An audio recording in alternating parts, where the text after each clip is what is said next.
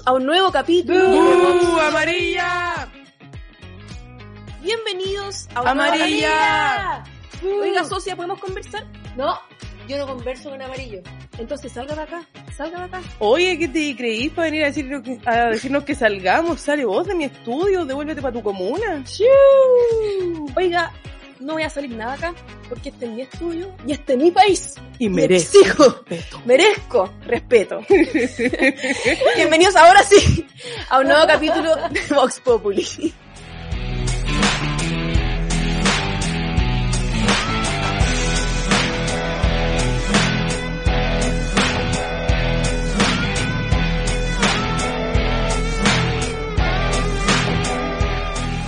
Mara Sedini, ¿cómo está? Muy bien, feliz de estar aquí un día más. Jueves Santo. Uh, Sí, estoy que me derrito igual que la bruja del... ¿Cuál bruja? La bruja del este o el oeste era, ya no me acuerdo. La de Narnia. What? Me falta el Ah. película. Mica Andrada. ¿Cómo está? Muy contenta de este jueves. Qué felicidad, semanita corta. ¿Sale carrete de Vox Populi? Así me dijeron ahora en la mañana. Resulta que este programa no tenía mi correo para invitarme. ¿Cómo es Durísimo, posible? durísimo. Yo no tomo. No, yo no tomo. Debajo del agua.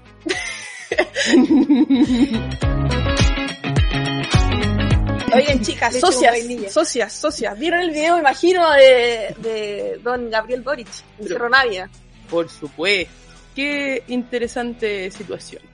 Momento crítico, o sea, se- seguimos con los momentos. ¿Cuándo le vamos a encontrar un término? ¿Te acordás que nosotros este, existía el piñera y cosa? Ahora tenemos que encontrar un término equivalente para el presidente Boric, porque fue, un- fue histórico lo que pasó. Vamos, en el quinto capítulo todavía no le encontramos un término de esa cuestión, así que por Ya, favor, oye, los com- sugerencias. Los comentarios. ¿Comentarios? Para eso, no es para pelar cómo nos vestimos, si les gusta o no, que, que nuestro ruche es muy azul, muy verde, muy negro. Es para que nos digan ese tipo de términos para que lo podamos acuñar para el programa. Oye, ¿qué, qué les pareció lo, lo- el intercambio entre socios Dispara tú, disparo yo. de los Pues, ¿Sabéis qué? Yo no lo encontré tan terrible. Siendo en las redes sociales como que le dieron Mucho color. mucho color. Sí, ese, bueno, el persona es el presidente por el que votamos. O sea, alguien como nosotras, un tipo joven de No es 35 como nosotras. años. Bueno, bueno, hay alguna diferencia ahí. Yo sigo siendo Rodríguez. Rodríguez. Pero sí, o sea, es por lo que votó la, la ciudadanía, es lo que elegimos, está bien. Millennial. Sí, no espero nada distinto. ¿Y usted? indecente. Indecente. Indecente. ¿Cuál? Sí, para, pero no, pero ¿Cuál está del bien. personaje? O sea, da- está bien, aquí somos todos millennial y en este programa podemos venir y hablar y en, la, en el día de la casa podemos des- hablar de muchas formas. Pero es el presidente de la República, requiere algún tipo de, de, de pronunciamiento más solemne en el trato y perder así el control con una vecina de Cerro Navia, decirle que se vaya, Pero digamos que la vecina no, no era una... Bueno, no pero venía en, en son de paz. Pero es distinto lo que tú le puedes exigir a una persona cualquiera a que tú- lo que tú le puedes exigir al presidente de la República. No olvidemos que Gabriel Boric tiene muchos actos que hemos visto durante los meses de campaña y ahora de descontroles varios. Ya, pero le dijo, sale de acá para poder conversar con las personas con las que está intentando conversar. No es como pues, que la echó socia. porque sí. Socia, Socia, tranquila. Socia, sale de acá. Tranquila, papá. Turri, po. Turri. Turri, no sale. No está a la altura, dices No, tú. no. A mí me pasa, me pasa que yo, yo trato de ponerme en el lugar de, de don Boric Font. Y digo, me viene una señora a gritar y a echar la foca una, dos, cinco veces. O sea, igual le, le- le hago su socia. Me, me- me cansó un poco el... Como que yo creo que perdería... con- yo no soy la presidenta de la República, pero ¿a quién no le ha pasado? Yo te he visto en Rodríguez. campaña, Javi. Yo te he visto en campaña y nunca te vi reaccionar mal. Rodrigo, No sé. ¿sería no el sé, presidente señorita. de la República? Si ustedes eh, se comprometen a votar por mí Y al no gritarme en la calle. y a no gritarme en la calle y a funarme como lo han hecho una, dos, tres, cuatro, cinco veces, puede que me postule el año 2055. Y las botellas de agua, al presidente que han recibido botellazos de agua. Es verdad, Sí. mucha De lo más suavecito. Oigan, y, mm, y hablando de exposición, porque no solo es Boric, sino que también es Boric y su familia. Uh, la tía, la nueva mamá de Chile, María Soledad creo que se llama. María Soledad Font. Sí, La tía Sole. sí, la tía Sole, grande tía Sole. Yo hoy día la estoy queriendo mucho, qué bonitas sus declaraciones sobre su desilusión de la convención. Habló hace poco en un medio eh, que su hijo le ha puesto todo el empeño posible para que este proceso constituyente salga bien, pero que ella está desilusionada. Y qué bonito ver ese mensaje fuerte de parte de la familia del presidente. O sea, es una señal importante para el resto de la ciudadanía. Y no fue la única declaración que vimos, también pasó con el señor Lagos. Que se lanzó unas declaraciones interesantes para él también. Lo más grande Richie Lakes diciendo que si es que gana el rechazo, la constitución que va a regir es la que lleva su firma.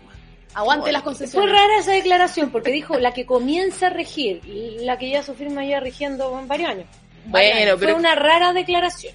pero es que va más a que por fin sepultamos la constitución del dictador porque se abrió un proceso y si no gusta y la rechazamos Y le porque costó estamos seis con años trabajar esa Bueno, pero es que yo creo que eh, de, una vez por todas, eh, la centro izquierda y sobre todo los que fueron gobierno tenían que ponerse las pilas con están ese reaccionando. porque en el fondo llevaban de- de- de una manera bien negacionista de tratar la constitución. O sea, estáis hablando de una constitución que lleva muchos años siendo modificada y firmada por distintos presidentes y que, y que se trate del 80 o la democrática, que ya sabemos que va a ser el próximo marketing de la, de la convención, pero creo que es- está muy bien que, que, que se haga un pare a ese discurso que es muy populista y se empiece a hablar efectivamente de la constitución que se ha escrito en los últimos 40 años y o sea, no, no hemos estado en nada.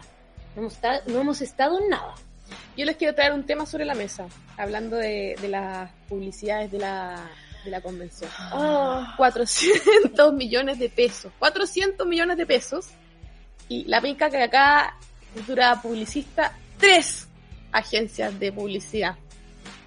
¿Qué les parece? Vieron la publicación de LUN, me imagino, que salió en una plana entera, un, un bonito diseño, no lo creo, sobre esta constitución, ¿Qué le- de la nueva constitución.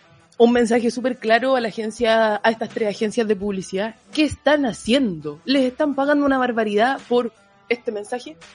Que no dice absolutamente nada. Por último, métanle algo de contenido. O sea, la gráfica está fome, los colores están fome, la tipografía está fome, si quieren ponerse a criticar la parte más técnica, pero no comunica nada. ¿Qué están haciendo? Sorry, por 10 palos le sacamos algo mucho mejor. Es, está candidateando Aquí, para la- por favor, la convención, agencia si necesitan algo, no eso.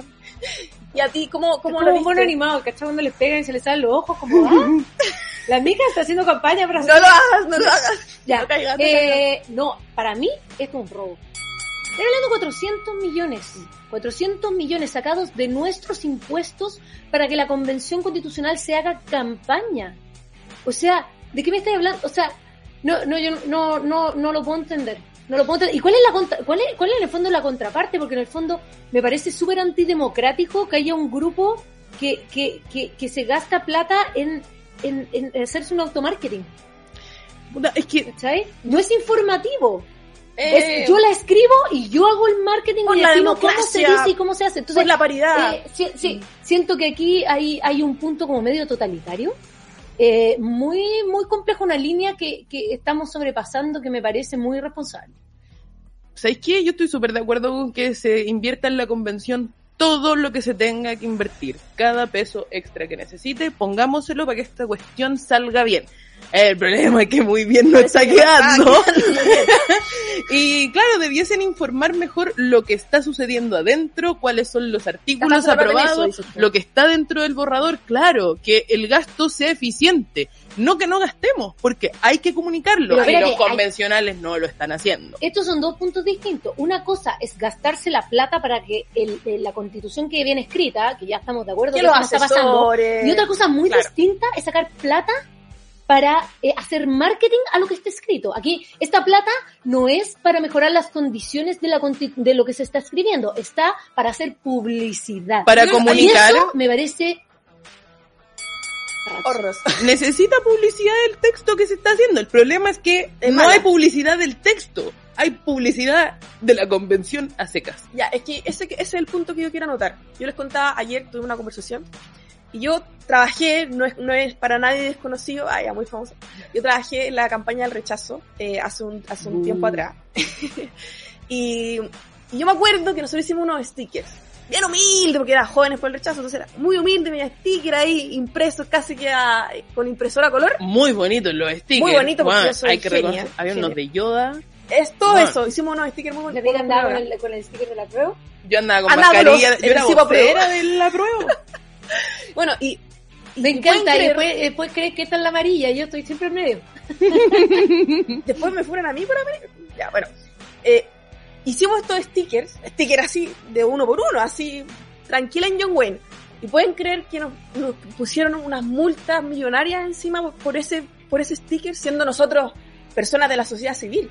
Entonces a mí me pasa que aquí hacemos toda una regulación de la convención, de lo que se puede, no se puede, pero parece que para algunos esa regulación no cuenta. Cambio cuando, éramos nosotros los del rechazo, bla, bla, bla, póngale multa a los cabros chicos, póngale no sé qué, póngale límite. Y a ellos, entonces yo lo veo así y me da, me da pavor porque es lo que decís tú, o sea, un, un totalitarismo no sobre para mejorar la convención y para que nosotros nos llegue más información, es netamente un, una plataforma, un apoyo hacia la prueba. Y Es campaña. todavía no estamos en Es campaña. campaña, o sea, es, es absoluta campaña. Se van a gastar 400 millones de nuestros bolsillos en hacer campaña. Igual veamos el lado positivo hacia el rechazo. Sí, es que, te transformaste, te transformaste. Ay, es que con estos mamarrachos. No, hay que ver el lado positivo. Mientras más comuniquen, va a decepcionar la gente. Yo no creo que en verdad estén haciendo campaña por el apruebo, porque no hay nada que te llame a votar a prueba en lo que están comunicando. ya. Pero por favor. Pero Mica, por favor. Mica, usted que es comunicadora. Hay- somos hay- tres comunicadoras. Hay, hay, hay gente, mira, hay gente que es rechazo ciego, hay gente que es apruebo ciego. Ciego. Y hay toda una masa entre medio que está tratando de informarse y, y ver las cosas bien, pero me parece de una manera muy injusta y poco democrática y muy totalitaria que hay que el grupo de la convención decida un marketing específico para una campaña que va a ser, por supuesto, aprobar, pues si los de la convención no van a hacer una campaña todavía no anti entramos que en están. Bueno, chicas, tenemos que pasar al segundo round, al ring del tweet. Chan, chan, chan. Y Mara, yo le cedo, eh, tiene, le paso, lo, lo, lo toma usted o lo paso yo. Sí, es que en, en el teléfono. Ay, ay, ay. Que, se esca- que no se escapa de- del trabajo que ha hecho la, la convención. Eh, bueno, este es un, es un tuit de, de una persona eh, con mucha trayectoria política, eh, también ha trabajado en comunicaciones de centro izquierda. Gabriela Lemparte dice, en relación a, a los nuevos artículos aprobados de la Constitución, Chile es un Estado social y democrático de derecho. Eso es lo que todos celebramos. Algunos celebran esto, pero no cuentan lo que viene. Chile plurinacional. Chile no es plurinacional, es un Estado multicultural. Creo que aquí hay un error que divide. En base a este tweet, que yo creo que también tiene mucho que ver con eh, eh, la forma de comunicación que hicieron a través de sus redes sociales los distintos eh, Convencionales. convencionales, que era decir, eh, se aprobó un Estado social eh, y de derecho. Maravilloso. Pero faltaba la letra chica. Y es divertido porque en todos los tweets de todos En los todos convencionales nunca vi la mención de la plurinacionalidad. Ahí que están los es- 400 que millones. es el punto, que es el punto de Le conflicto. llegó la minuta. Le llegó la minuta. Que es el punto de conflicto. O sea, a nivel social y dentro de la convención, el punto de quiebre ha sido el tema de la plurinacionalidad. Y, y entender lo que significa para nosotros la plurinacionalidad. Es muy complejo, es decir, que vamos a ser un Estado con distintas naciones. Y, y lo que vemos que además el resto de los artículos que se están aprobando están conllevando a que seamos un país con personas que son tratadas de manera diferente. Es un buen punto. Yo, no es solo la plurinacionalidad lo que está generando un punto de quiebre. Ayer en la noche se veía algo muy interesante y aquí quiero tomarme algo que estabais diciendo recién eh, de las personas que son apruebos ciegos. Yo creo que a este punto ya no quedan tantos apruebos ciegos porque podrán ver que Fulvio Rossi salió a decir que ahora está por el rechazo y que el no fin del pensó Senado marcó mucho, bueno, Sí. ayer justamente. votaron y salió que van a para ganarse el Senado. Entonces, Ahora vamos a tener esta cámara representativa de las regiones que todavía no se tiene clara cuáles van a ser sus dicen atribuciones. que es puro bluff. Eso Y va a quedar a responsabilidad del Congreso trabajar presupuestos y todas las facultades que hoy día tiene el Senado.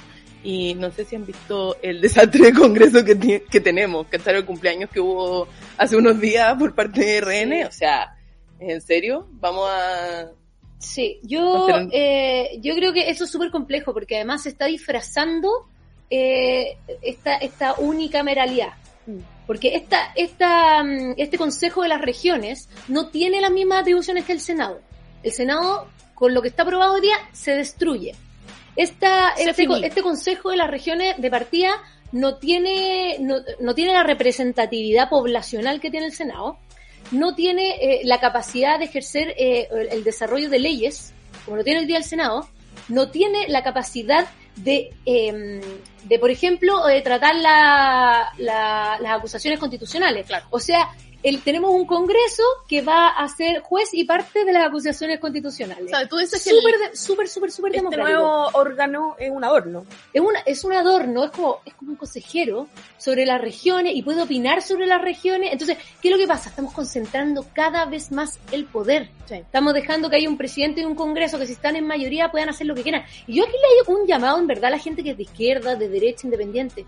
Cualquiera de esas dos cosas es peligrosa.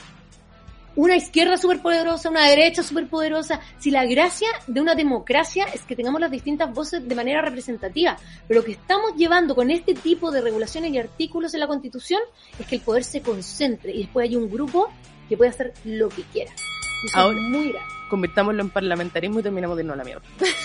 lo dijo, lo dijo. Lo dijo, lo dijo, lo dijo. Y, y a mí me gusta el parlamentarismo. Oye, y no dejemos de lado el tema, el, el tema del nuevo sistema judicial. ¿Cómo es que se llama el, Nuevo sistema. el nuevo sistema? O los Pero sistemas. espérate, algo que lo que quería, quería aprovechar de leerle, el artículo 29, aprobado, se define claramente que ocho de sus integrantes serán juezas o jueces titulares elegidos por sus pares. Cinco integrantes serán elegidos por el Congreso previa determinación de las ternas correspondientes por concurso público.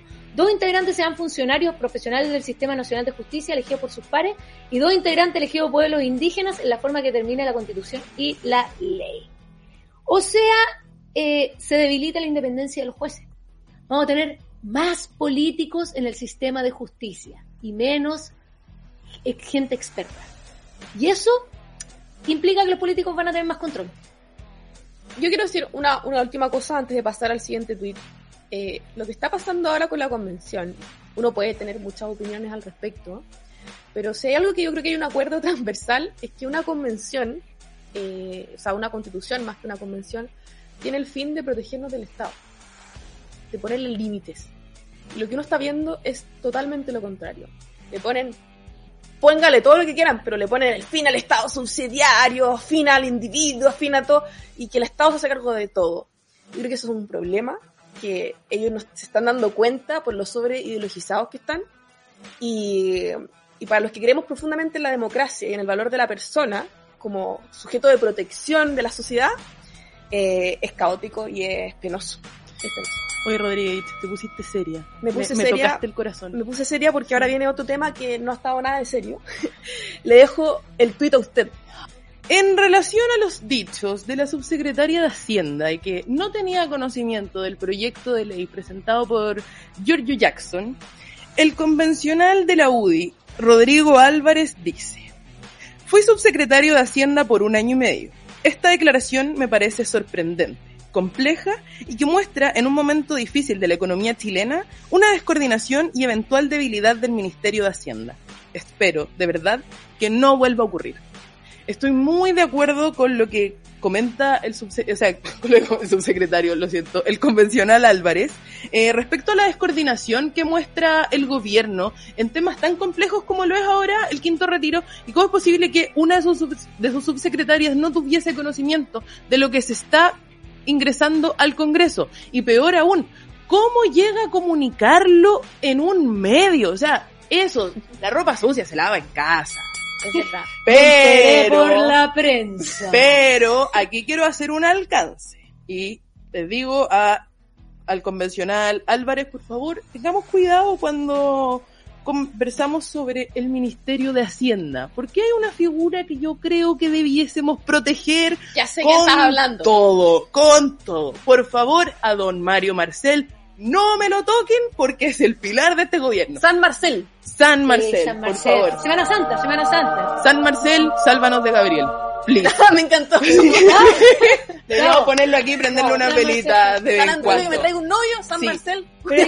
Yo, ahí voy a defender a no debe haber pasado por él, yo creo, ¿ah? Falta, también de Yo creo que ese tweet está dirigido a la subsecretaria y No. no. a Mario Marcel, porque en el fondo Mario Marcel hizo su declaración, nos gusta o no nos guste, de esta alternativa Quinto Retiro, pero es insólito que la subsecretaria del mismo ministerio no sepa, o sea, la pillen en la radio eh, y sea como, "Eh, no sé, Esto es una descoordinación, o, yo- o sea, a mí me pasa que esto es una serie de errores sucesivos que han pasado en todos los ministerios, en todas las carteras, pero aquí quiero poner un punto, porque San Marcel, protéjanos de Gabriel, pero, pero San Marcel yo creo que llegó al gobierno con el plan de tratar de salvar toda la atrocidad que querían hacer, pero se nos está metiendo el PC por el lado.